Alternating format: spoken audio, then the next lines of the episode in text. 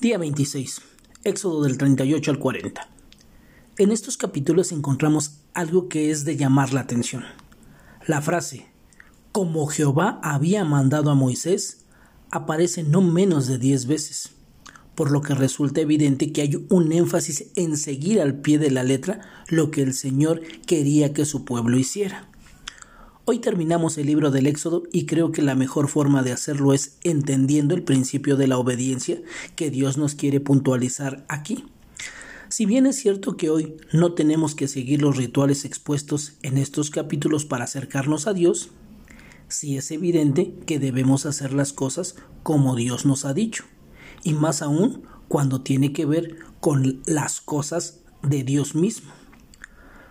¿Cómo ha estado tu obediencia a lo que Dios te ha mostrado en su palabra a lo largo de estos capítulos? Cuando llegamos al capítulo 40,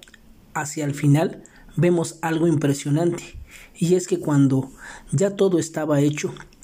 cuando cada cosa estaba en su lugar, el altar, el tabernáculo, los utensilios, todo,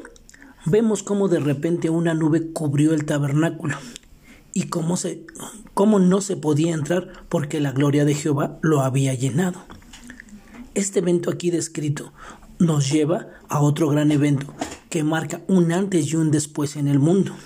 cuando todo estaba listo, cuando el sacrificio fue hecho sobre el altar y fue consumado todo, una gran oscuridad cubrió la tierra, y ese mismo velo que vemos descrito aquí en Éxodo, al escuchar las palabras, consumado es, se rasgó, marcando un nuevo pacto entre Dios y la humanidad. Cuando su Hijo murió en esa cruz, siendo ese sacrificio que una vez y para siempre iba a cubrir tu pecado y el mío, dándonos vida y entrada permanente a ese trono de la gracia, a ese lugar santísimo. Y, asimismo, como esa nube y esa columna de fuego acompañó al pueblo a partir de ese momento, esos elementos que significaban para ellos la presencia de Dios, hoy también podemos